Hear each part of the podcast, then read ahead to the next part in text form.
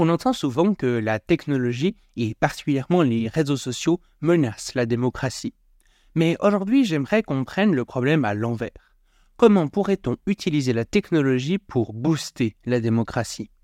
Ça, c'est une question qui est au centre des préoccupations du Parti pirate, un parti politique relativement peu connu, mais implanté dans de nombreux pays, et qui a fait des questions numériques et démocratiques son cheval de bataille. Dans l'entretien d'aujourd'hui, on se questionnera donc sur l'état actuel de la démocratie et sur les manières dont on pourrait utiliser la technologie pour l'améliorer. Pour faire cela, je serai accompagné de Florie Marie, diplômée de management des organisations, spécialiste dans l'analyse des processus décisionnels et présidente du Parti Pirate International.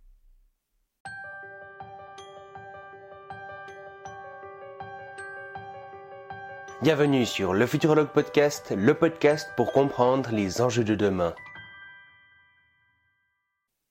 Mais si tu pourrais nous faire un petit rappel euh, de pourquoi la démocratie actuelle, euh, c'est nul, pourquoi qu'elle est euh, globalement défaillante? Euh, Ouais, alors il y a plein de raisons, hein, mais pourquoi Alors, on va, rester sur le, le, champ français, parce que bon, on pourrait parler longuement de tous les pays du monde, mais on va rester juste en France.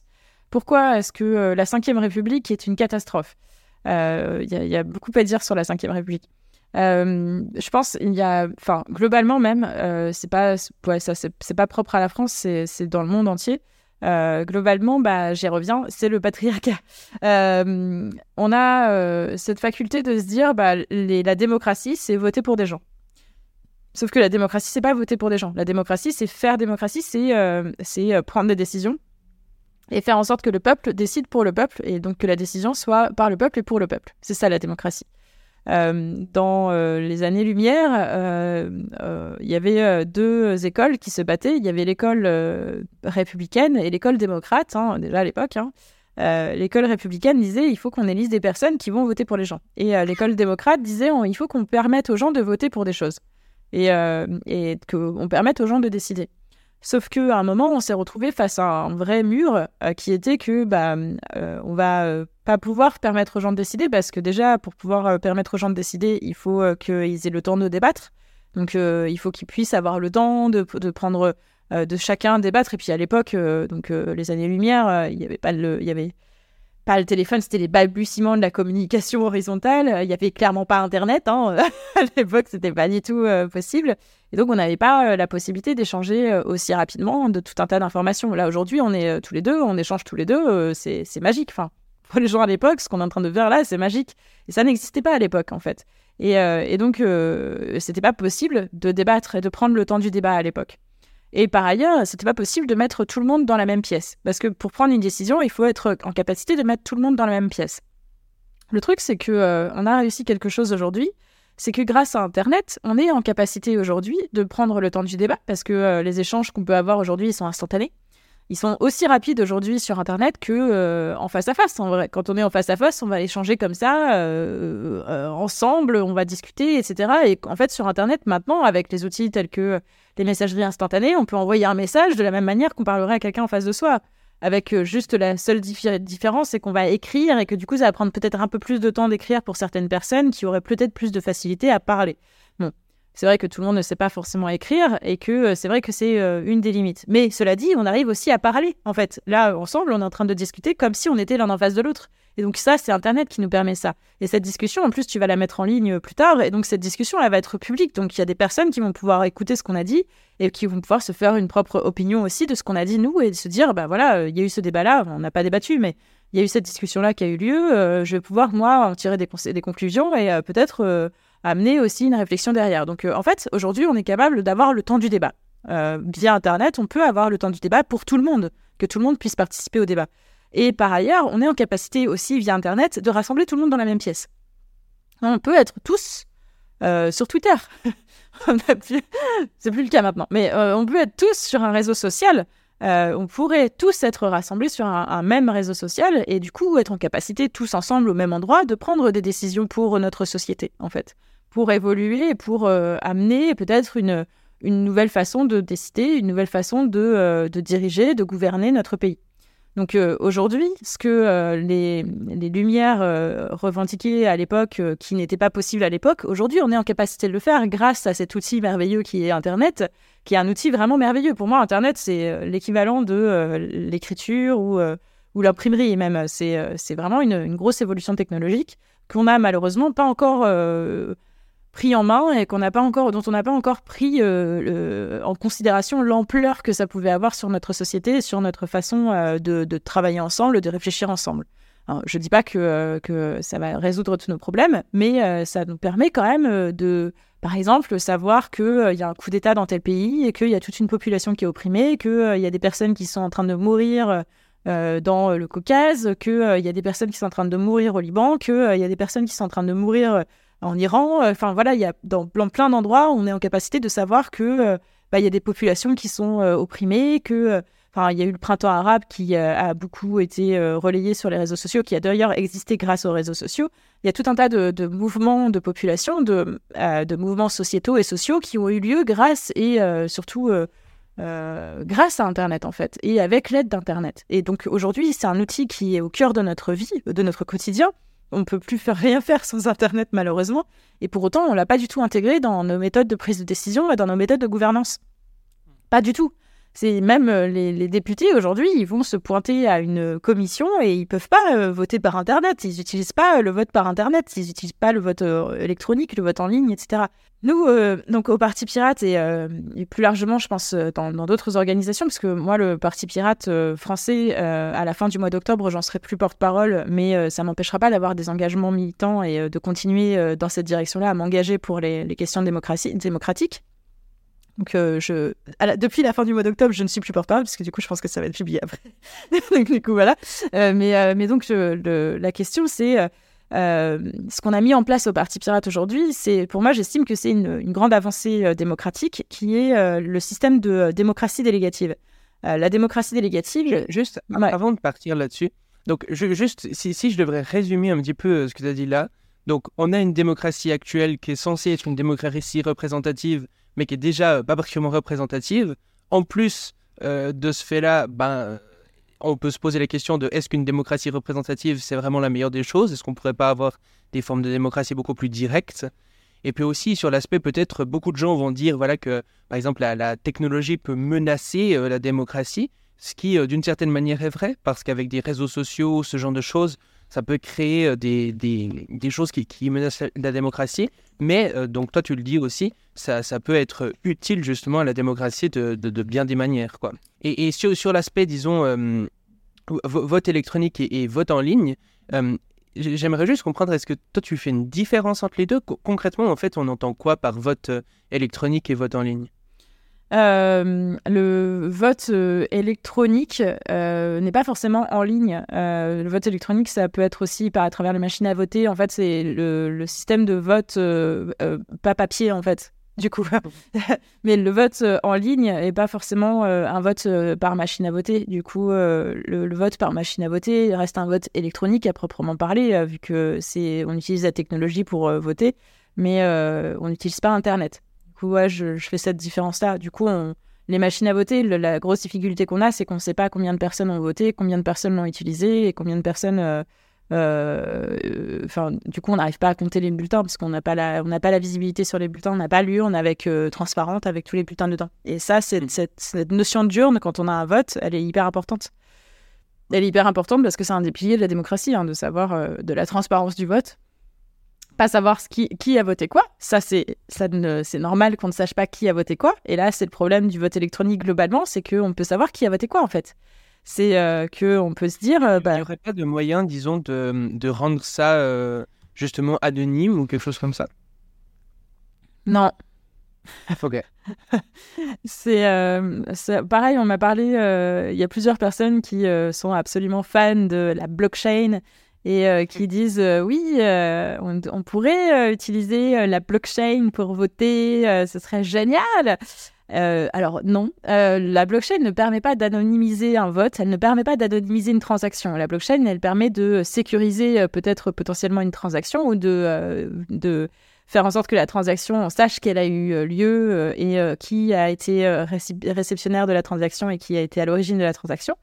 Oui, mais euh, elle, ne permet pas, enfin la blockchain, euh, globalement, elle ne permet pas d'anonymiser des choses. Internet euh, ne permet pas d'anonymiser des choses. En fait, nul n'est anonyme sur Internet. Ça, c'est quelque chose qu'il faut bien garder en tête, c'est que personne n'est anonyme sur Internet. On peut être sous pseudonyme sur Internet, mais personne n'est anonyme sur Internet. On sait qui est derrière un pseudonyme. Si on, si on creuse un peu, on va savoir qui est derrière un pseudonyme.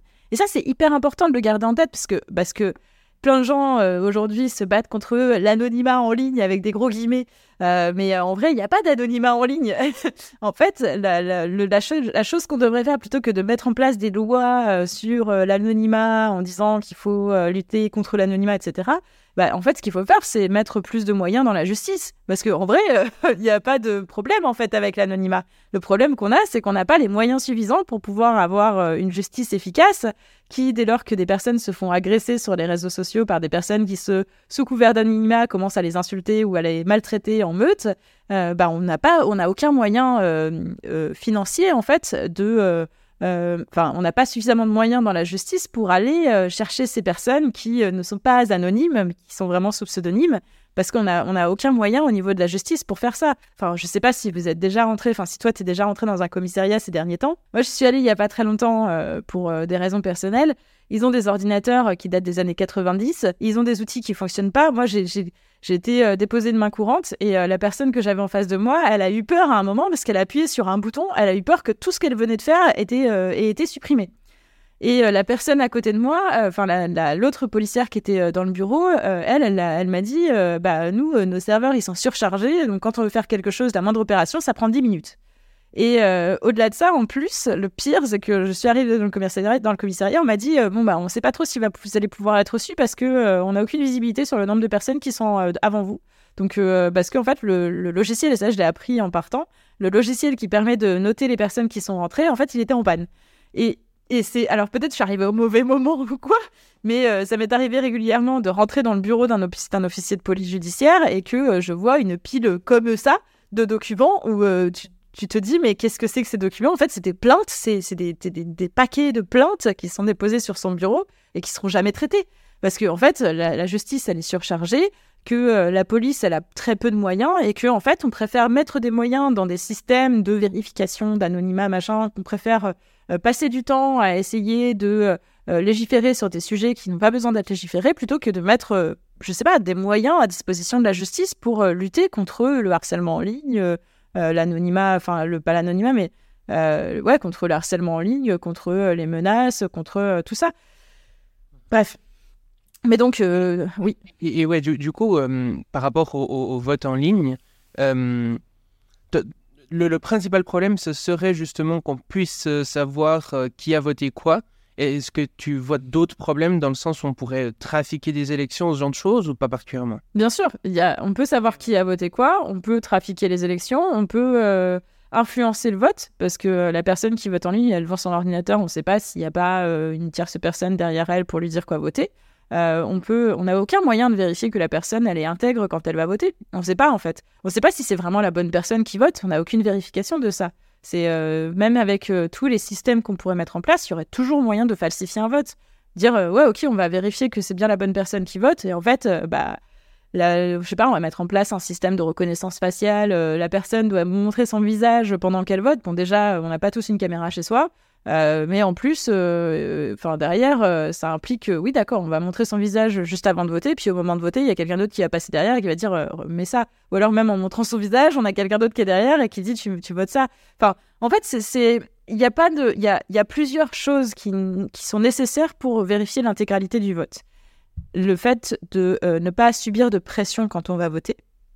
Le fait de pouvoir comprendre le système qui est utilisé pour voter et le fait de pouvoir maintenir euh, l'anonymat euh, du vote. Et donc, euh, c'est plusieurs raisons qui font que le vote en ligne, le vote électronique, ou quel que soit le système de vote ou la blockchain, etc., ne peuvent pas être appliqués. Parce que dans tous les cas, dans tout ce que je viens de citer, il y aura toujours au moins une des trois conditions-là que j'ai citées qui serait pas respectée. Et la, plus importante dans la question de la blockchain ou du vote électronique, c'est ou du vote en ligne, c'est la possibilité de comprendre comment fonctionne le système. Quand on va voter pour une élection, euh, malheureusement, on va voter que pour des élections. Hein. J'aimerais bien qu'on vote pour des idées, mais on vote pour des personnes. Bon, c'est comme ça. Euh, quand on va voter, je reviendrai. Quand on va voter pour une élection, on va dans un isoloir, on va mettre un bulletin dans une enveloppe, on va mettre son enveloppe dans l'urne et à la fin, on compte le nombre d'enveloppes qu'il y a dans l'urne, le nombre de personnes qui ont voté et on regarde quels sont les votes qui ont été réalisés. C'est simple, c'est extrêmement simple. C'est vraiment à la portée de, n'importe qui. On, explique ça à des enfants en éducation civique quand ils ont 8 euh, ans, 7 ans. C'est vraiment extrêmement simple. Le vote, le principe du vote, tel qu'il existe aujourd'hui dans la plupart des pays, euh, que ce soit un bulletin de vote ou un bulletin unique comme ce que, ce que je racontais tout à l'heure, euh, où on coche une case ou quoi, le principe juste de mettre son bulletin dans une enveloppe, de mettre son enveloppe dans une urne transparente et de pouvoir compter le nombre de personnes qui ont voté et le nombre de bulletins qu'il y a dans une urne pour savoir si le vote a bien été respecté, si l'intégrité du vote n'est pas atteinte, c'est extrêmement simple. La blockchain, on ne sait pas comment ça marche. Même si on nous explique 15 fois comment ça marche, c'est hyper compliqué. Le vote électronique, ça, c'est le vote, les machines à voter, c'est pareil, on ne sait pas le logiciel qu'il y a dedans, on ne sait pas s'il intègre ce logiciel, est-ce qu'il n'y a pas quelqu'un qui allait bidouiller le truc pour dire, bon, bah, s'il y a un vote pour telle personne, on compte deux votes. Par contre, s'il y a un vote pour cette personne, on efface le vote. On ne sait pas en fait euh, qu'est-ce que et en plus ça, a été déjà vérifié qu'effectivement dans certains cas euh, le logiciel a bien été trafiqué. Donc euh, c'est, et c'est beaucoup plus facile à trafiquer et c'est beaucoup plus compliqué à comprendre en fait. Le principe de la compréhension du vote c'est un principe fondamental dans le vote. Si on n'a pas ça si on n'a pas cette capacité cette faculté de comprendre comment fonctionne le vote bah c'est, derrière extrêmement compliqué derrière de, de pouvoir Enfin, c'est juste pas possible, en fait, de maintenir un fait démocratique, de, de, faire en sorte qu'on puisse euh, voter en, en, toute intégrité et de maintenir l'intégralité du vote. Donc, il euh, n'y a, y a, rien qui va dans les systèmes électroniques de vote. Je veux dire, c'est assez. On peut. Euh, c'est hyper intéressant parce qu'on pourrait se dire, ouais, c'est une avancée, ça permet de simplifier le fait de voter, tu peux voter depuis la maison et tout ça, mais du coup, ouais, ça, ça pose beaucoup, beaucoup de problèmes. Et, mais, mais du coup finalement, si, si, on reste dans le même système euh, qu'aujourd'hui, etc., qu'on n'applique pas encore la démocratie liquide dont on parlera et tout ça, donc finalement, vous seriez pour conserver la façon dont on vote aujourd'hui Bah, qu'on applique ou pas la démocratie liquide, euh, oui, en fait. C'est pas la question. Le sujet de la démocratie liquide, c'est encore un autre sujet. Mais euh, la, méthode de vote aujourd'hui, avec le bulletin papier, physique et tout, c'est une méthode, c'est très bien. Il n'y a pas de raison de changer ça, en fait. Aucune raison. Ok, ok, ok. en vrai, c'est hyper intéressant qu'un parti qui soit autant axé sur euh, la, technologie et tout ça, euh, le, numérique, euh, et, propose, enfin, dise ça. Parce que, tu vois, enfin, je pense beaucoup de gens qui pourraient dire ce, ce que tu dis là, pourraient dire justement, ah ouais, mais vous êtes contre le progrès ou je sais pas quoi, tu vois. mais, mais, mais, ouais, du coup, ça, ça pose vraiment des, des, grosses questions que, que personnellement, je connaissais pas du tout. Donc, oui, hyper intéressant. Ah, oui, mais il y a, y a enfin, il y a un progrès nécessaire de toute façon dans, le système. Ce que tu disais, oui, effectivement, le, système qu'on a aujourd'hui, c'est un système représentatif. Il y, a une nécessité de progresser à ce niveau-là. On ne peut pas conserver ce système représentatif, c'est pas possible. Pas, pas aujourd'hui, plus maintenant non plus euh, avec la connaissance à portée de main. Par contre, euh, les techniques de vote, euh, aujourd'hui, il n'y a, y a rien qui peut remplacer ça. Il n'y y a rien de plus simple que de mettre un bulletin dans une urne. Et on a besoin de simplicité ne serait-ce que pour euh, faire en sorte que, qu'un vote soit intègre. c'est vraiment une question d'intégrité d'un scrutin. C'est, tu, tu, peux, tu peux pas faire, mettre en place des systèmes compliqués parce qu'il y a nécessairement besoin que les personnes qui vont voter comprennent ce qu'elles font, en fait. Ouais, ouais, ouais. Et juste, du coup, euh, après, je suis premier, on, passe euh, au, truc qui t'intéresse le plus. Mais donc, sur, sur la page Instagram, en fait, du, du Parti Pirate, c'est marqué, le, Parlement européen doit mettre en place un outil de participation électronique qui permettra aux citoyens de débattre ensemble des propositions législatives, de proposer des amendements et de voter les amendements proposés en ligne. Nous souhaitons réformer l'initiative citoyenne européenne. Du coup, là, ça, serait quand même du vote en ligne ou, pas? C'est donc ça c'est le programme du Parti pirate européen donc qui a été ratifié il n'y a pas très longtemps par le Parti pirate français. Euh, là, c'est la, c'est, là, enfin, il y a deux choses. Il y a la question de voter pour les lois et la question de voter pour les amendements, donc de soutenir ou pas des amendements. C'est, euh, c'est à deux niveaux. Après, euh, le programme du Parti pirate européen, il est perfectible, hein, quoi qu'il en soit. Mais effectivement, on va mettre en place des systèmes de débat en ligne qui permettent aux gens de participer au débat et de. Enfin, nous, c'est notre objectif. C'est comme ça qu'on a construit aujourd'hui le Parti Pirate français. C'est euh, de permettre aux gens de débattre euh, en ligne à travers des assemblées euh, permanentes, donc en permanence en fait, à travers un forum, pour que tout le monde puisse apporter son argument et que tous les arguments puissent être déposés par tout le monde. Le vote ensuite sur les amendements, effectivement, c'est en fait, le truc, c'est qu'il faut accepter, euh, quand on fait un vote en ligne, il faut accepter qu'il y ait un des trois piliers que j'ai donné tout à l'heure qui soit brisé. Et euh, ce pilier-là, en l'occurrence, dans le cas qu'on cite ici, c'est l'anonymat. Euh, le, principe du vote en ligne, on peut en fait vérifier que suffisamment de personnes, qu'on a exactement le même nombre de voix que de personnes, et on peut vérifier en plus qu'on a bien voté, que notre vote a bien été pris en compte, parce qu'on va briser l'anonymat. Alors, c'est un risque, hein, le fait de briser l'anonymat. C'est que du coup, les personnes qui vont participer à un vote, bah, elles s'engagent personnellement. Donc, c'est un choix que nous, on a porté au sein du Parti Pirate qui n'est pas forcément entendable dans toutes les circonstances. Quand on parle des idées, c'est plus facile que quand on parle des personnes. C'est plus facile de dire on va voter pour cette idée-là parce que c'est quelque chose qu'on porte, c'est quelque chose qu'on souhaite, plutôt que euh, on va voter pour cette personne-là. Euh, c'est vraiment plus simple en fait. Et c'est pour ça que euh, il y a cette volonté aussi à un moment euh, au Parti Pirate de désolidariser les personnes des idées. En tout cas, enfin, c'est pas, euh, c'est pas, l'homme de l'artiste, hein, ça n'a rien à voir.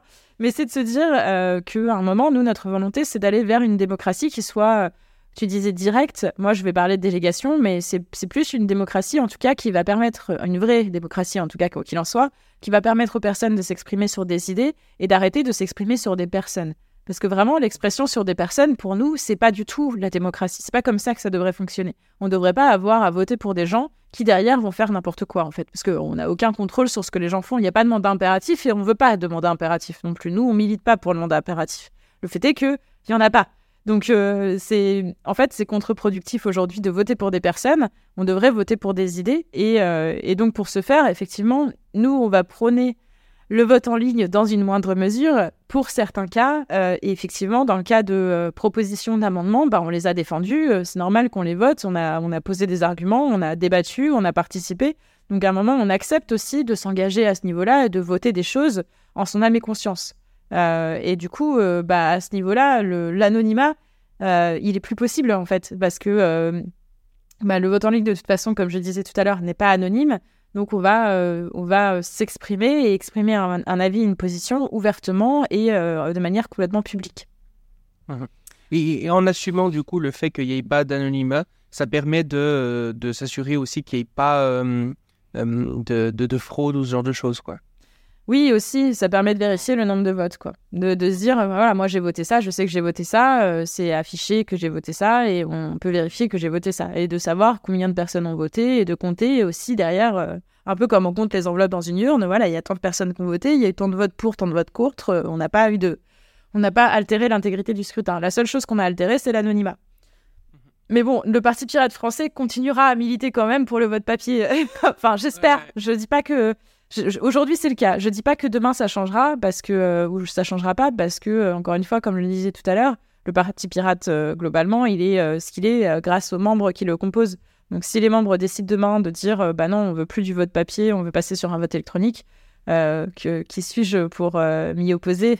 De toute façon Voilà, c'est après peut-être que je ne serai plus dans ce parti si jamais ça défend ça, mais, je ne pourrais pas porter ça, moi, je n'y arriverai pas. Déjà, le fait d'avoir cette position-là dans le programme européen, j'ai un peu du mal, mais bon, c'est ça fait partie aussi des raisons pour lesquelles je ne suis plus trop euh, porte-parole et que je ne me présente pas pour les élections européennes. C'est qu'il y a des positions euh, qui sont prises aujourd'hui euh, qui, sont difficiles à défendre à certains niveaux par certaines personnes dans ce parti. Et donc tu parlais de démocratie liquide, aussi de démocratie délibérative. Délégative. C'est une différence? C'est la même chose. Délégative, ouais, pardon.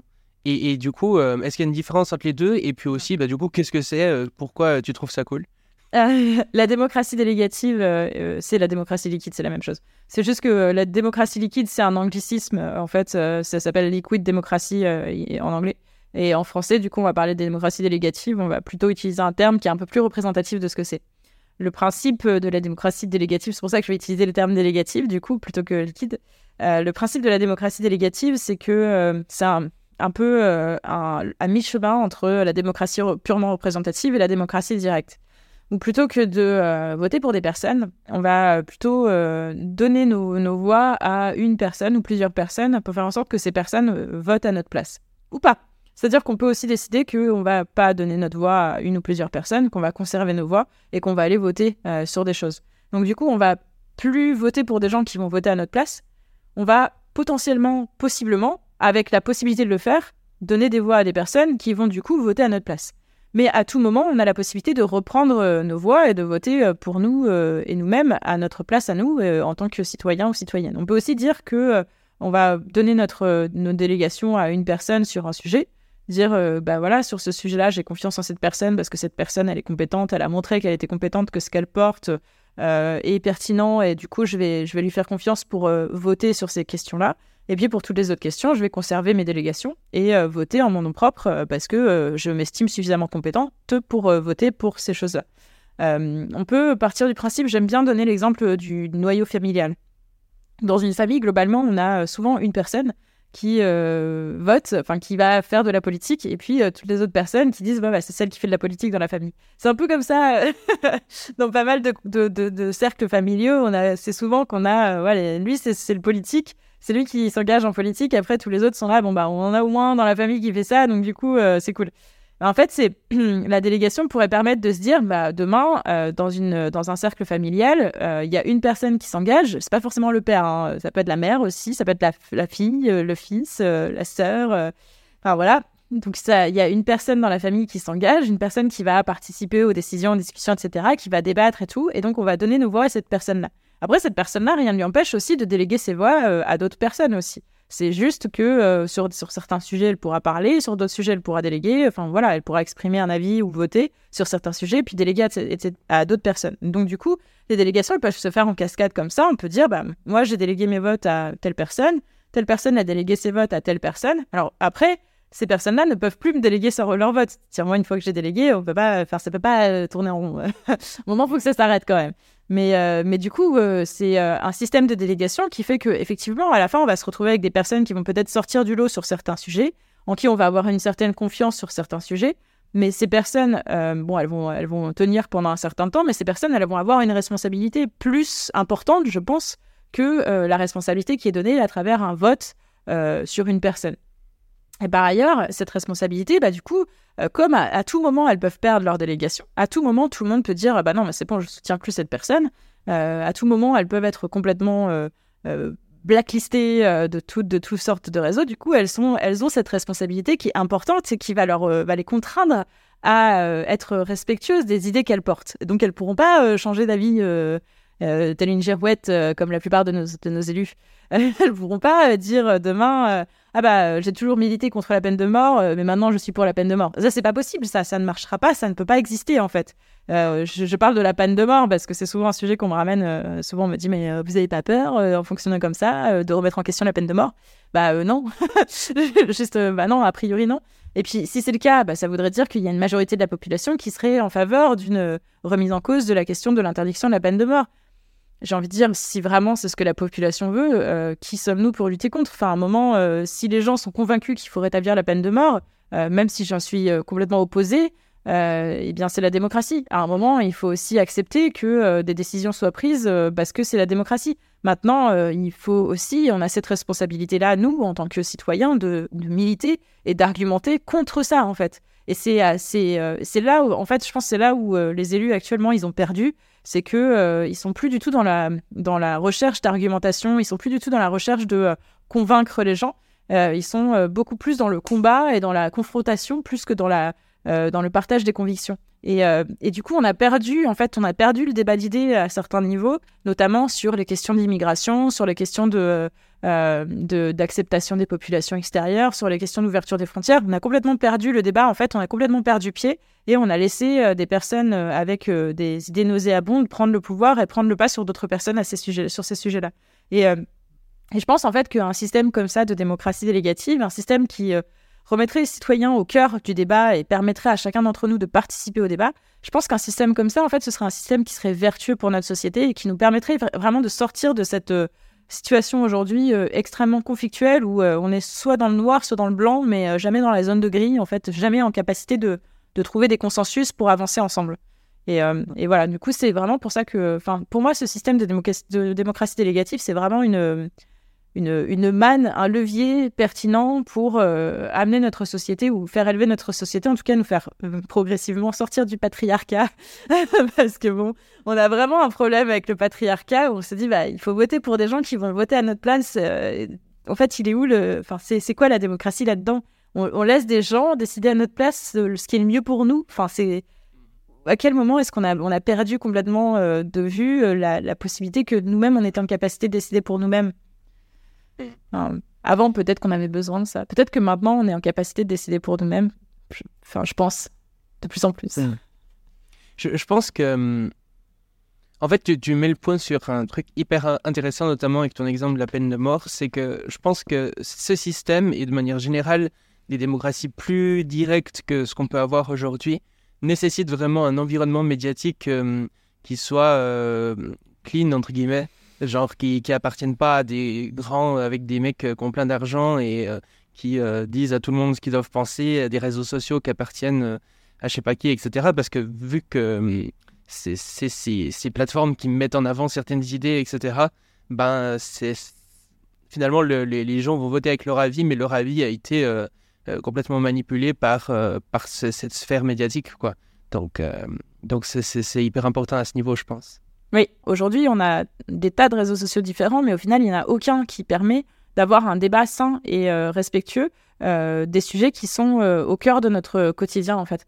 Et c'est, et c'est, je pense qu'on a besoin de ça, mais enfin, on a besoin de ça et on a besoin de on a besoin de prendre du recul en fait sur, euh, sur euh, l'empreinte que ont aujourd'hui les médias dans le débat euh, médiatique, dans le débat politique, pardon. Et on a besoin aussi de prendre du recul sur l'usage qu'on a aujourd'hui des réseaux sociaux, justement parce que les réseaux sociaux aujourd'hui sont au cœur de la décision démocratique et du débat démocratique. Et, et, ils sont beaucoup trop imprégnés en fait. On utilise beaucoup trop les réseaux sociaux pour, pour le débat et on utilise et on a on, a, on a laissé euh, ces réseaux sociaux prendre beaucoup trop de place en fait aujourd'hui, notamment et surtout Twitter, enfin X maintenant, mais en fait euh, ce réseau-là est devenu tellement central et tellement primordial qu'il y a des personnes qui ne font que communiquer dessus, en fait, qui ne communiquent plus par d'autres réseaux sociaux, des personnes morales ou physiques, hein, euh, je parle de tout, hein, que ce soit des députés ou des entreprises, c'est des personnes qui vont utiliser aujourd'hui Twitter pour communiquer avec, avec des, usagers euh, pour communiquer avec euh, leur public. Et, euh, on a des communications qui passent aujourd'hui principalement, exclusivement sur Twitter et plus sur d'autres systèmes. Et c'est terrible parce qu'il y a des gens qui ne sont pas sur Twitter. qui ne sont plus sur Twitter. En fait, en plus, ce réseau est devenu tellement toxique ces dernières années que, c'est même dangereux en fait aujourd'hui pour pas mal de gens de rester sur ce réseau-là. Donc, il y a, énormément de choses à faire sur le débat démocratique pour le permettre et pour permettre aux gens de parler entre eux. Euh, l'une des, choses à faire, c'est de mettre en place des systèmes qui permettent aux personnes vraiment d'échanger entre elles à travers des, endroits safe et sains euh, et, euh, surveiller, correctement surveiller, correctement modérer, parce qu'en fait, le vrai sujet, globalement, mais partout, hein, que ce soit dans la politique, dans les partis politiques, et je suis bien placée pour le savoir, mais que ce soit dans les partis politiques, sur les réseaux sociaux, dans les, globalement dans l'engagement au quotidien, la vraie problématique, une des principales problématiques, c'est la modération. Euh, la modération des propos. Des personnes qui deviennent extrêmement violentes et virulentes les unes avec les autres sous, couvert de débats d'idées, euh, ça, c'est des choses sur lesquelles il faut absolument lutter. Des personnes qui diffusent des fausses informations en continu sur euh, tout un tas de sujets, ça, c'est des choses sur lesquelles on doit absolument être très vigilant. Et il n'y a, pas de, secret, en fait. on a besoin déjà de, l'humain dans ça, et on a besoin de la technologie aussi parce que la technologie, en alimentant des intelligences artificielles justement dans la bonne direction, va nous permettre de faire attention à ce que euh, des fausses informations ne soient pas diffusées euh, à tort et à travers, euh, va nous permettre aussi de faire en sorte que des, personnes ne soient pas extrêmement violentes ou virulentes les unes avec les autres, et elles vont nous permettre aussi de, d'assainir vraiment le, débat public. Mais les réseaux sociaux, pour moi, c'est un levier phénoménal, fondamental dans le débat public, mais euh, il faut qu'on sache les utiliser correctement Et, et je, je, pense qu'on n'a pas encore aujourd'hui de, de réel euh, enfin, moi, j'utilise Internet euh, pour communiquer avec mes amis depuis que j'ai 13 ans, donc ça fait, je ça fait super longtemps. J'ai 36 ans, donc ça fait 23 ans que j'utilise Internet pour communiquer avec mes amis. Euh, j'ai utilisé Caramel, j'ai utilisé IRC, j'ai utilisé les, chats Wanado, j'ai utilisé, j'ai utilisé tout un tas de systèmes pour communiquer. Les réseaux sociaux sont vraiment quelque chose de, génial parce qu'ils permettent vraiment des échanges au quotidien avec tout un tas de personnes et d'être à la portée et de, discuter avec des gens avec lesquels on n'aurait jamais eu la, possibilité, de discuter parce qu'on n'est euh, pas forcément issus des mêmes milieux sociaux. Et donc, euh, ça nous permet d'élargir des cercles de connaissances euh, vraiment de manière extrêmement exponentielle, j'ai envie de dire. Enfin, moi, j'ai pu être en contact avec des tas de personnes grâce aux réseaux sociaux. On, on a été en contact tous les deux hein, grâce aux réseaux sociaux. pas forcément ceux qu'on a l'habitude d'utiliser, mais euh, mais voilà, on a, on a, j'ai pu rentrer moi-même en contact avec des tas de personnes avec lesquelles j'aurais jamais espéré rentrer en contact grâce aux réseaux sociaux, des économistes de renom, des, euh, personnalités euh, de la recherche, de la science qui m'ont permis d'apprendre énormément de choses. Mais mais aujourd'hui, ils sont dévoyés par bah, le capitalisme, le patriarcat, enfin, en fait, tous les vieux démons qu'on a et contre lesquels on essaie de lutter le plus possible aujourd'hui au quotidien, en fait, sont, les outils du dévoiement des réseaux sociaux. Et je, pense qu'on a une richesse qui est justement Internet, qui nous permettrait d'être euh, extrêmement euh, euh, prolifique en, matière de débat public et, en même temps qu'on a, on a ces blocages qui sont, qui sont mis en place et qui empêchent le débat d'avoir lieu dans les meilleures conditions. Il faut, qu'on trouve un, moyen. J'y travaille, j'y réfléchis. Ça fait partie de mes engagements personnels. Euh, trouver un moyen pour, euh, euh, aller au-delà de ça et, produire quelque chose de concret qui nous permettrait de, sortir de la crise démocratique dans laquelle on est. Parce qu'il y a la crise effectivement environnementale, il y a la crise effectivement sociale, mais il y a aussi une crise démocratique qui est extrêmement importante aujourd'hui. Et si on ne sort pas de cette crise-là, bah, on peut toujours essayer de sortir des deux autres crises, hein, on n'y arrivera pas. Donc euh, on n'a pas trop le choix en fait. Au niveau euh, de, la mise en place de la démocratie délégative, euh, du, coup en fait, genre vous, vous, avez des idées de comment est-ce que ça pourrait se faire? Genre je sais pas, moi j'ai... Parce que concrètement, du coup, l'idée c'est que par exemple, bah, moi, je ne m'y connais pas beaucoup sur les questions d'énergie. J'ai vu une conférence de Jean-Marc Jancovici, j'ai trouvé ça intéressant. Et du coup, je vais lui dire, ah bah tiens, mon vote sur l'énergie, je le délègue à quelque part. Mais comment ça se pourrait, euh, comment ça pourrait se passer, disons plus concrètement? Bah avec la technologie, du coup, euh, la mise en place d'outils euh, justement qui permettraient de mettre en place des délégations de vote en toute transparence, parce que ça c'est important dans ces systèmes-là justement de démocratie, c'est la transparence c'est primordial, donc de savoir qui a délégué ses votes à quelle personne, et vraiment d'avoir cette transparence-là, bah, les outils le permettent en fait.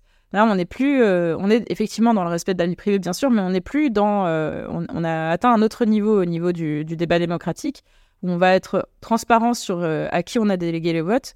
par contre, qui vote quoi quand on est, quand on n'est pas délégataire ou qu'on n'a pas, donc délégataire, c'est-à-dire réceptionnaire de délégation, euh, dès lors qu'on n'a pas euh, donné nos votes euh, à quelqu'un, le vote qu'on va faire nous, il nous appartient à nous. Donc cet anonymat du vote, il est toujours important. En fait, on va toujours utiliser le vote papier, c'est pas la question.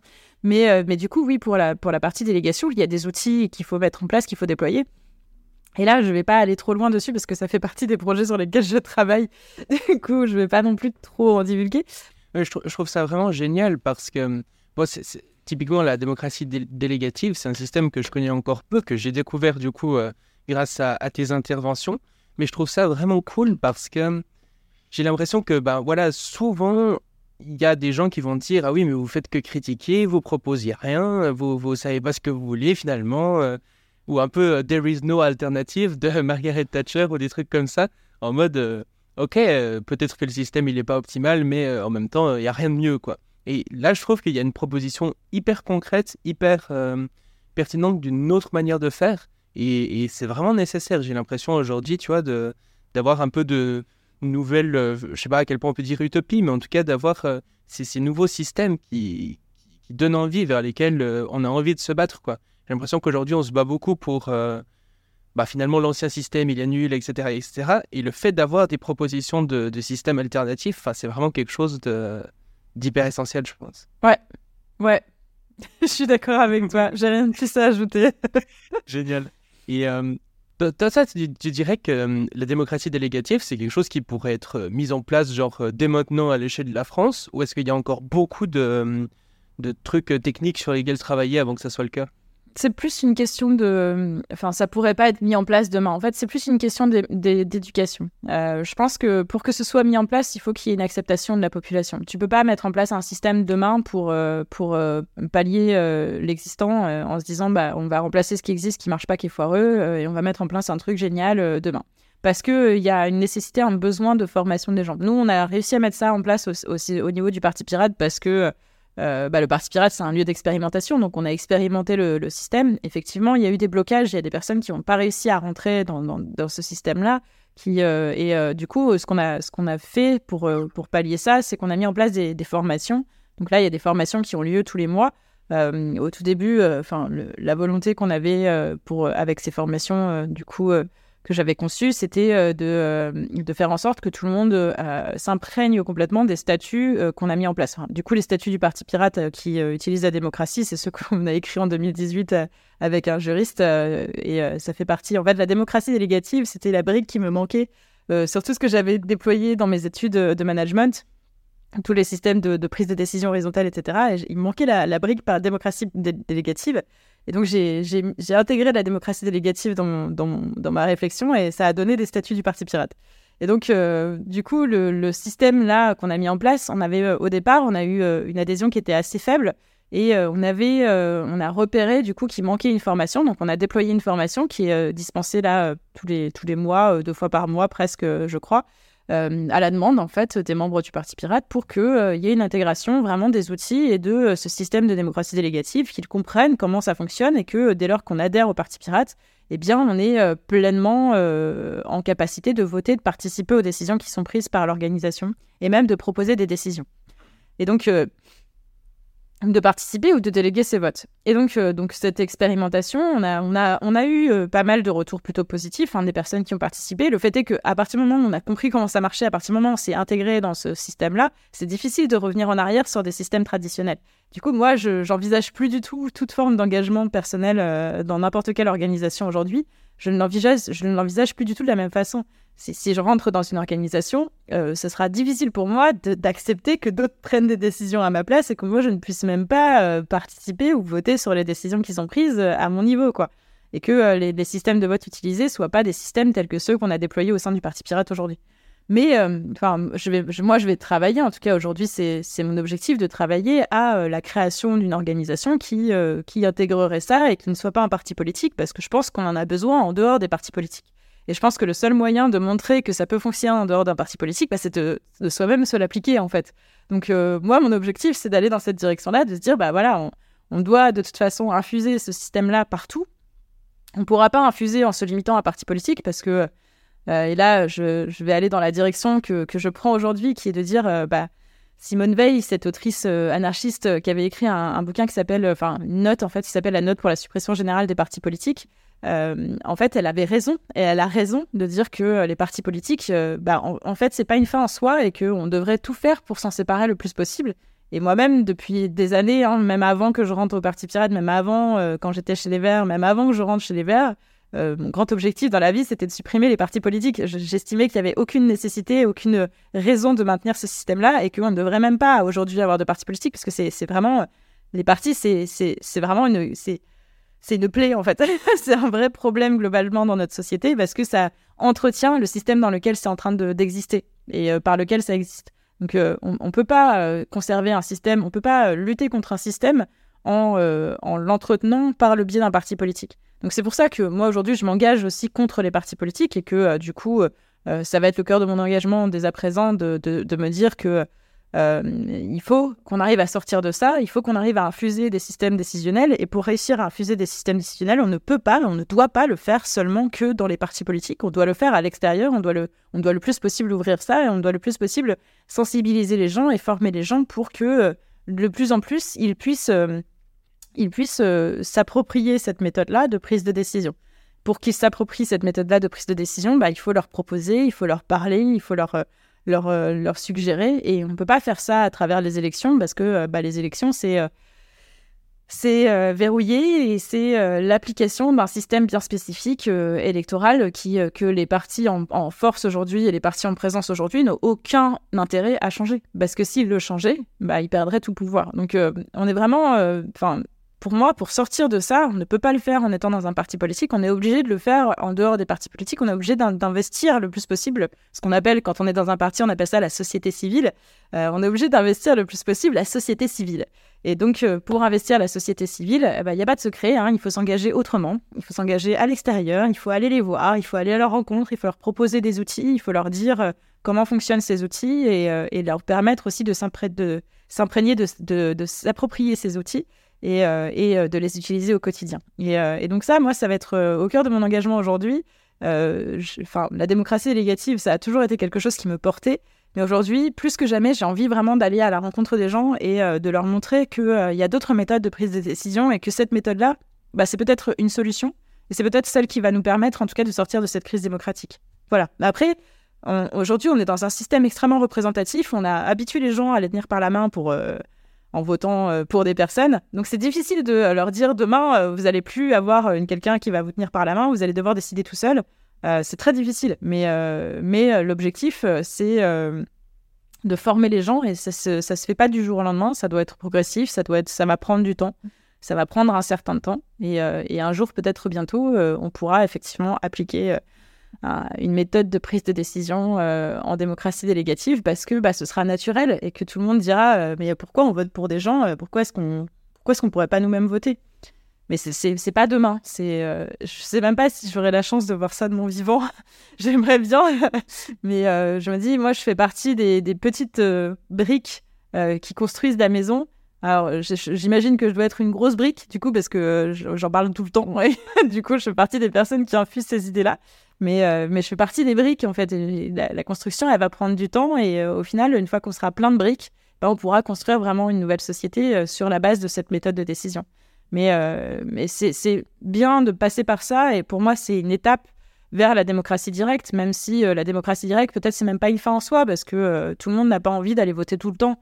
On n'a pas envie de tout le temps solliciter sur tous les sujets. Enfin, c'est bon, quoi. On n'a pas forcément que ça à faire déjà. Euh, et, ce système de délégative, en fait, euh, même peut-être la Suisse qui est en démocratie euh, directe ou presque directe, peut-être qu'il aurait envie de passer sur, la, sur un système délégatif parce que finalement, la démocratie directe, bah, il y a quand même beaucoup d'abstention, il y a quand même plein de gens qui votent pas. Enfin voilà, c'est, ce serait un bon moyen de lutter contre l'abstention et en même temps, bah, il y aurait des gens qui s'abstiendraient de toute façon, mais par la délégation qui pourrait donner à d'autres personnes la possibilité de s'exprimer à leur place. Du coup s'abstenir, mais au moins être représenté d'une certaine façon. Du, coup, en fait, euh, au sein du Parti Pirate, vous appliquez déjà euh, cette démocratie délégative et est-ce que euh, tu penses, enfin, est-ce que tu trouves que ça marche bien En gros, est-ce que c'est plutôt cool au quotidien ou pas particulièrement? Alors oui, on l'applique depuis, bah, depuis 2018, hein, depuis l'adoption de ces statuts qui ont intégré la démocratie délégative. Et euh, au début, c'était euh, les balbutiements. Au début, on avait plein de gens qui sont arrivés qui ne savaient pas du tout comment ça marchait. Euh, donc, on avait formé personne. Du coup, on n'avait pas du tout prévu les formations pour ça. On s'était dit, ouais, c'est génial, ça va marcher, tout le monde va être content. Et en fait, bah, les gens ne savent pas comment ça marche. Donc, du coup, ils ne l'utilisent pas. et donc, au début, ouais, ça, a été un peu dur. Et puis, à force de formation, même des anciens membres, au final, il y a de plus en plus de personnes qui se sont imprégnées de, cette méthode de prise de décision et qui l'ont expérimentée au sein du Parti Pirate, en restant ou pas. En fait, des fois des fois, en fait, euh, les gens, ils rentraient dans le parti pirate, euh, ils adhéraient pendant un an pour euh, expérimenter le truc, et puis au bout d'un an, ils arrêtaient d'adhérer, et puis ils partaient sur d'autres organisations où ils infusaient cette, méthode de prise de décision. Avec plus ou moins de succès, hein, bien sûr, parce que c'est pas forcément facile d'imprégner ça ailleurs. mais du coup, ça, ça nous a permis, enfin, ça nous permet de, de, participer, de faire participer le plus de monde possible. En fait, quand on est membre de cette organisation, on est, on est en charge euh, du programme. Donc on est en charge, vraiment, on a, cette charge-là, cette responsabilité-là. Euh, le fait est que euh, il y, a des, y, a des, côtés positifs, il y a des côtés négatifs. Je pense que d'avoir voulu mettre ça en place dans un parti politique, c'était une bonne idée en soi au départ. Et puis en fait, je me dis, hmm, de toute façon, ça peut pas marcher. Parce que un parti politique, sa vocation, c'est de participer à des élections. Il n'y a pas de... Un, un parti politique, c'est pas un think tank, c'est pas une organisation... Enfin c'est ce qu'on voulait faire au départ. Nous, on voulait que le parti politique, euh, enfin pas que ce soit un think tank, mais euh, on voulait être un, laboratoire euh, démocratique on voulait faire de ça en fait. le Parti pirate, c'était la vocation qu'on avait à un moment, c'était de se dire, bah, voilà, on a un, laboratoire démocratique, on va mettre en place des, systèmes de décision, on va mettre en place des systèmes qui vont nous permettre de construire un programme et puis de, de rendre l'organisation plus, plus intéressante, plus intelligente et de sortir un peu des logiques euh, partisanes traditionnelles euh, qui euh, visent à, broyer les gens et à, détruire absolument toutes les personnes qui pourraient s'engager un minimum et à valoriser à favoriser les égaux. Et puis en fait, je me rends compte que dans un parti politique, ça peut pas marcher. un parti politique, c'est vraiment un lieu de, c'est un lieu où les gens sont broyés de toute façon. Il euh, y a pas de, ça marche pas comme ça en vrai. Euh, on peut pas, euh, on peut pas arriver avec des grandes idées, des grandes idées vertueuses dans un parti politique. le parti politique, c'est un parti politique. un parti, c'est un parti quoi. Il y a pas de, on peut faire de la politique en dehors des partis. Hein. C'est pas obligatoire d'être dans un parti pour faire de la politique. Mais vraiment, les partis politiques, vraiment à proprement parler, c'est vraiment des lieux toxiques. Euh, par nature, malheureusement. Donc, euh, je, veux dire, le Parti pirate aurait pu échapper un peu à ça si euh, il n'avait pas été rattrapé par ces vieux démons. Et, je pense qu'aujourd'hui, enfin, moi, j'en arrive à ce constat et c'est pour ça, je, je peux en parler librement parce que bah, au moment où tu vas diffuser ce podcast, je ne serai plus porte-parole, donc je n'ai pas de problème avec ça. Et c'est un constat vraiment pour moi qui est, qui est évident, c'est que les partis politiques sont toxiques par nature parce qu'ils s'inscrivent dans un système qui, de toute façon, est toxique. Le système de la Ve République est toxique. Le, système électoral français est toxique. Il est basé sur l'argent, il est basé sur les égaux, il est basé sur les représentations, il est basé sur euh, les personnes et il est euh, très très éloigné de tout ce qui est euh, idée ou défense des idées. Et donc, bah, un parti politique, ça s'inscrit là-dedans, même si on essaye par le biais de grandes volontés de personnes qui auraient envie de s'en extraire. En fait, le problème, c'est qu'il y a toujours des personnes qui vont idéologiser, enfin idéaliser, pardon, qui vont idéaliser en fait euh, les autres et qui vont euh, euh, cultiver cette, cette personnification qui est nécessaire dans l'engagement politique aujourd'hui en France. Et, et, du coup, par cette, culture de la personnification dans les partis politiques, bah, on se retrouve avec les mêmes travers que dans d'autres organisations plus traditionnelles. Donc, je parlais des partis tradis en opposition aux partis politiques globalement avant. Et maintenant, je me dis, bah, en fait, euh, les partis en fait, tous les partis politiques sont traditionnels de fait parce que par nature, ils s'engagent, ils s'investissent ils s'inscrivent dans, dans le système électoral et par nature, ils vont participer à des élections. Et là, on a vu récemment, euh, enfin, on voit le Parti pirate va s'inscrire et va participer aux élections européennes avec euh, la volonté de gagner, ce qui est juste pas possible parce que c'est un parti qui n'a pas les moyens de gagner vu que les élections sont vraiment verrouillées et qu'il faut énormément d'argent pour gagner. Donc euh, le Parti pirate va s'engager dans cette direction-là en disant bah ouais, on va gagner les élections et, euh, et on, va, euh, on va avoir des élus. et c'est la, la stratégie qui a été choisie. C'est une stratégie, moi, que je, que je ne peux pas soumettre, enfin, que je ne peux pas assumer et je ne peux pas soutenir parce que je, je, je, ne, je, ne, souhaite pas mentir, en fait. Il y a quelque chose que j'ai du mal à faire et c'est quelque chose que, qui me rattrape aujourd'hui c'est que je refuse euh, et je, n'accepterai pas d'être hypocrite et de mentir. Euh, je ne peux pas faire ça, c'est pas comme ça que je fonctionne. Et c'est euh, malheureusement aujourd'hui en politique, si t'es pas hypocrite et si tu ne sais pas mentir, bah tu peux pas aller très loin en fait. dans les partis politiques, c'est comme ça que ça marche. Beaucoup de représentants politiques aujourd'hui mentent et sont hypocrites, et c'est aussi pour ça que les partis politiques aujourd'hui sont euh, enfin que les gens ont très peu confiance dans les partis politiques au final parce que bah oui les gens mentent malheureusement et, euh, et c'est comme ça malheureusement qu'on se retrouve avec euh, des personnes qui vont prétendre que l'année prochaine elles vont gagner les élections alors que clairement non elles, elles ont même aucune chance en fait c'est juste pas possible. Et faut à un moment faut arrêter de se mentir à soi-même et de mentir aux autres aux autres. Et c'est en fait c'était avec cette dynamique là de d'honnêteté qu'on qu'on avait participé aux élections en 2019 où on avait dit voilà on participe aux élections on sait très bien qu'on va pas avoir euh, aux élections européennes. On sait très bien qu'on va pas avoir des lieux à la fin. Nous, ce qu'on veut, c'est juste euh, montrer qu'on existe et montrer qu'on est là et bénéficier euh, de cet espace médiatique pour faire connaître les idées du Parti pirate et faire connaître ce qu'on défend et ce qu'on porte.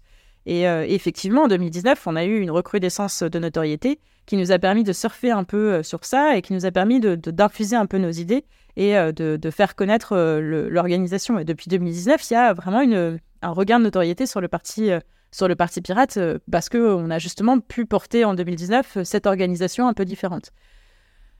Là, je, ne sais pas dans quelle direction ça va aller parce que euh, cette organisation un peu différente, elle porte pas seulement sur l'organisation à proprement parler, elle porte aussi sur les personnes qui la composent. Et euh, si les personnes n'ont pas la volonté de maintenir une organisation différente, de maintenir cette transparence, de maintenir une, euh, une, une, démocratie telle qu'on l'a choisie et telle qu'on l'a organisée en 2018, si les personnes aujourd'hui qui sont au sein du Parti Pirate ne, ne, ne continuent pas et ne font pas perdurer ça, eh bien, effectivement, euh, le Parti pirate redeviendra ce qu'il était avant et ce qu'il, euh, pourrait devenir, c'est-à-dire un parti traditionnel comme tous les autres. Donc, euh, j'espère, enfin, je dis pas que ce sera le cas, j'espère juste que les personnes qui composent aujourd'hui le Parti pirate vont prendre en considération cette, cette remarque-là, qui est que les partis, enfin, le Parti pirate, il est ce qu'il est parce que les personnes qui le composent ont décidé qu'il était ce qu'il était. C'est pas, c'est pas la France insoumise qui est la France insoumise parce que Jean-Luc Mélenchon. C'est pas la République en marche qui est la République en marche qui est la République en marche parce que euh, Emmanuel Macron. C'est pas euh, le Parti socialiste qui est le Parti socialiste parce qu'il y a 100 ans d'histoire derrière. Ou c'est pas les Verts qui est les Verts parce qu'il faut lutter contre le contre l'énergie nucléaire c'est euh, le Parti Pirate qui est le Parti Pirate parce que les membres font le Parti Pirate et construisent le Parti Pirate. Ça a toujours été comme ça. C'est les membres qui construisent le Parti Pirate. On a eu un moment, avant que je rejoigne le Parti Pirate, je pense que je ne serais pas restée si ça avait été le cas à ce moment-là, euh, mais avant que je rejoigne le Parti Pirate, il y a eu une période où il était composé de personnes d'extrême droite. Donc il y, a eu, euh, il y a eu une période un peu douteuse euh, où on avait effectivement des gros problèmes de euh, sexisme, de racisme au sein du Parti Pirate. C'était dans les années 2000, 2012, un truc comme ça. Et heureusement, toutes ces personnes se sont lassées et elles, sont parties. et elles ont rejoint d'autres organisations politiques sans doute ou pas, j'espère pas. j'espère qu'elles se sont évanouies dans le, dans le monde. Mais, mais du coup, le, Parti Pirate a vécu ça à un moment. Et, euh, j'espère que euh, ces, travers-là qu'on a dans les organisations traditionnelles de euh, culture de l'ego, de culture de la personnification politique, j'espère que ces travers-là, on ne les rencontrera pas au Parti Pirate. vraiment, j'espère sincèrement que ça n'arrivera pas. Moi, j'estime que c'est ce que c'est ce que j'explique aussi dans, mon bilan personnel que, que j'ai publié sur le forum du Parti Pirate que euh, j'estime que euh, justement, moi, j'ai jamais voulu être euh, personnifié, j'ai jamais voulu personnifier une organisation, j'ai jamais voulu être le leader ou être la personne la plus connue ou quoi. Moi, ce que je veux, c'est juste faire en sorte que les idées que je porte, à savoir démocratie délégative, la enfin toutes les idées que je porte globalement, ce que je voulais, c'est qu'elles soient, enfin voilà, la démocratie délégative, le, le bulletin unique, les votes euh, la transparence de la vie publique, euh, l'intégrité, l'honnêteté, la sincérité, euh, l'absence d'hypocrisie, tout ça, et puis la suppression du coup de la centralisation des pouvoirs. je voulais que ça, ce soit, entendu, et je voulais que ce soit des choses que d'autres personnes pouvaient porter à leur tour et que on puisse avoir un, un véritable comment dire, une prise de conscience de la population. Malheureusement, je me rends compte qu'on ne peut pas le faire dans un parti politique. Et du coup, moi, je, sors de cet engagement euh, militant, je sors de, la, euh, de cet engagement partisan. Je reste militante, mais je sors de l'engagement partisan parce que, euh, enfin, parce que j'ai justement pas envie de me retrouver à être cette personne qui incarne le parti pirate, parce que j'ai envie que d'autres personnes l'incarnent, parce que j'ai envie que ce soit les idées qui soient apportées et pas les personnes qui portent ces idées. Et puis parce que je pense que je suis capable et que j'ai envie à un moment de faire, euh, de porter ces idées-là à un autre niveau, ailleurs, en dehors des organisations euh, partisanes. Et euh, parce que pour moi, ça doit être, ça doit dépasser les partis et ça doit être porté vraiment, j'ai envie de dire, au niveau international et pas seulement au niveau du Parti pirate français. Bon, merci pour ce réalisme. c'est ouais, c'est compliqué. Ouais. Et, tu penses que c'est euh, quelque chose qui pourrait aussi être appliqué dans les entreprises au-delà de, de la politique, etc. Aujourd'hui, on voit que les, entreprises sont finalement très antidémocratiques. Finalement, c'est euh, souvent le chef de l'entreprise euh, qui, qui, décide tout. Est-ce que ça, ça, pourrait aussi être appliqué dans d'autres structures que... Oui. Oui, en fait, c'est d'ailleurs c'est ce que j'avais euh, étudié moi à la fac. C'était euh, j'avais fait des, des, études de management euh, économie sociale et solidaire en fait. Et l'économie sociale et solidaire, c'est l'intégration de toutes les parties prenantes dans la prise de décision et de faire en sorte que que ce soit les personnes qui dirigent l'entreprise, les personnes qui travaillent dans l'entreprise ou les personnes qui qui soutiennent l'entreprise, en fait, que tout le monde ait son mot à dire sur la façon dont on utilise les ressources de l'entreprise. Pour moi, cette façon de gérer les choses, donc en société coopérative, en société collective, coopérative d'intérêt collectif, donc les SKIC, les SCOP, ces, systèmes-là, c'est des systèmes qui sont vertueux et qui sont euh, et qui devrait être le plus possible développé justement pour éviter qu'on se retrouve dans des situations où tu as, des actionnaires d'un côté et les euh, salariés de l'autre et que euh, les gens s'opposent et que au final on se retrouve avec des, des, des, décisions qui vont à l'encontre des biens, enfin à l'encontre du bien de l'entreprise et à l'encontre du bien des salariés qui la composent. Pour moi, c'est important que, que déjà quand on est salarié d'une entreprise, on soit euh, en capacité de participer à la décision euh, de l'orientation de cette entreprise. Déjà, ne serait-ce que parce que c'est notre avenir qui est, qui est, qui est en cause dans l'histoire. Hein. C'est notre vie, en fait, qu'on engage quand on salarie dans une entreprise. Et c'est c'est aussi à nous, finalement, d'être en capacité de prendre des décisions et de orienter les décisions d'une entreprise. Donc, après, euh, il y, a, beaucoup d'entreprises qui sont des sociétés anonymes ou des sociétés, euh, euh, des sociétés capitalistes avec des, des, objectifs justement de, capitalisation pour les, pour les, pour les actionnaires. Je, pense que si on veut avoir une transition vraiment vertueuse de notre société, à un moment, il faut qu'on prenne en considération tous ces euh, tous ces systèmes euh, décisionnels qui permettent l'intégration le plus possible de toutes les parties prenantes dans, les, euh, dans tous les niveaux, que ce soit au niveau de l'entreprise, au niveau de, de l'État, au niveau des associations, au niveau de, des municipalités, en fait à tous les niveaux. Et, et ça, et ça passe effectivement par une prise de recul sur, sur beaucoup de choses, sur les intérêts personnels, sur l'individualisme, sur... Enfin voilà, il y a un moment, il faut réfléchir aussi à collectivement qu'est-ce qu'on veut pour notre société et comment est-ce qu'on veut travailler les uns avec les autres et les uns pour les autres. Euh, finalement, dernière question.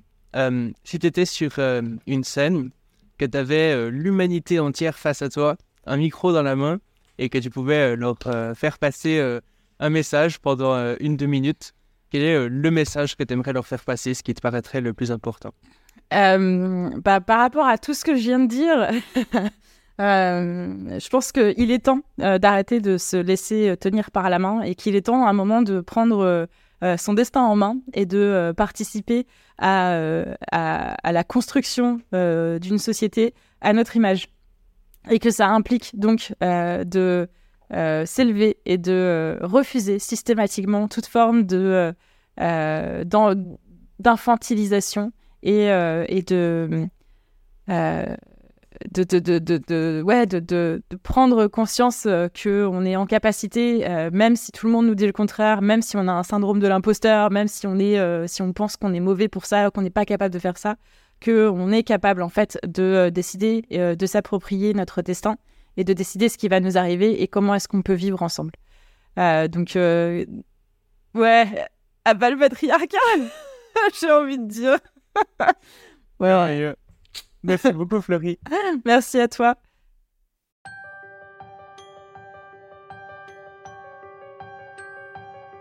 Merci d'avoir écouté le Futurologue Podcast, le podcast pour comprendre les enjeux de demain.